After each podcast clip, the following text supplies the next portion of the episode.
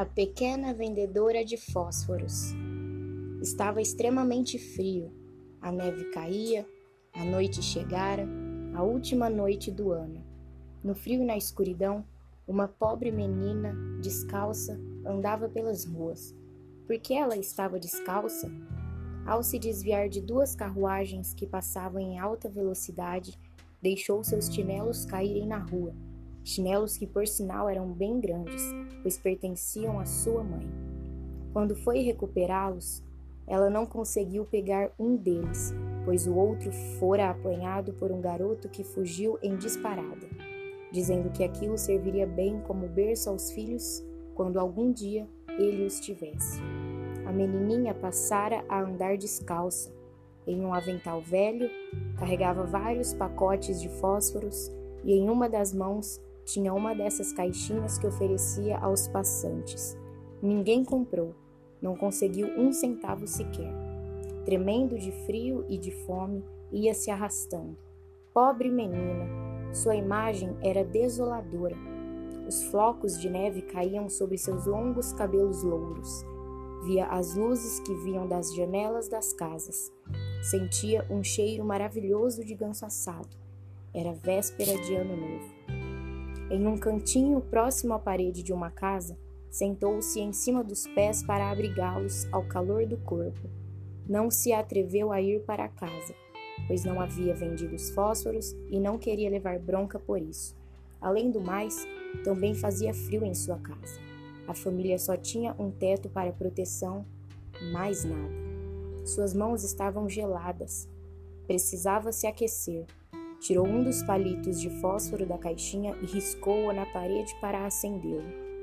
Surgiu uma chama quente e brilhante, como de uma pequena vela. Abrigou a chama com a mão.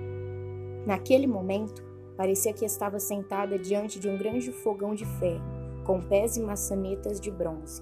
Como estava quentinho e confortável ali. A jovem esticou os pés para aquecê-los também, mas a pequena chama se apagou. O fogão desapareceu e sobraram-lhe apenas os restos do fósforo queimado na mão. Ela então acendeu outro. A luz do fogo batia na parede da casa, deixando-a transparente como um véu, fino, e ela podia ver através desse véu uma sala com uma mesa coberta com pano branco como a neve. Sobre a mesa havia um belo e suculento ganso assado no vapor, recheado com maçãs e ameixas. E de repente, como mágica, a ave pulou do prato e cambaleou pelo chão com uma faca e um garfo espetados em seu peito em direção à menina. Naquele instante, porém, o fósforo se apagou e lá estava a garota novamente, diante da parede grossa e fria. Riscou outro fósforo e a luz a transportou para debaixo de uma bela árvore de Natal. Era a maior e mais bonita árvore que já vira. Milhares de velas acesas brilhavam entre os galhos verdes. A menininha estendeu as duas mãos para tocá-lo, mas o fósforo apagou. As luzes de Natal foram subindo, subindo cada vez mais alto. Ela as via agora como estrelas brilhantes no céu, até que uma delas caiu, formando um fino risco reluzente de fogo. Agora alguém está morrendo, pensou a jovem. Lembrou-se de sua falecida avó, a única pessoa a quem amava. Ela dizia que, quando uma estrela caía, uma alma sobe até Deus. A menina acendeu outro fósforo. Sob o brilho da chama, avistou sua velha avó. Vovó, chorou a criança, leve-me com você. Eu sei que você desaparecerá quando o fósforo apagar.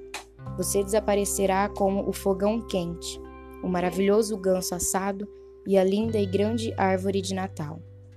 Desejando manter a avó junto dela, foi acendendo um fósforo. Eles deram chamas tão brilhantes que resplandeciam mais do que a luz do dia, deixando a avó linda e grandiosa. Ela pegou a netinha em seus braços e as duas voaram muito, muito alto.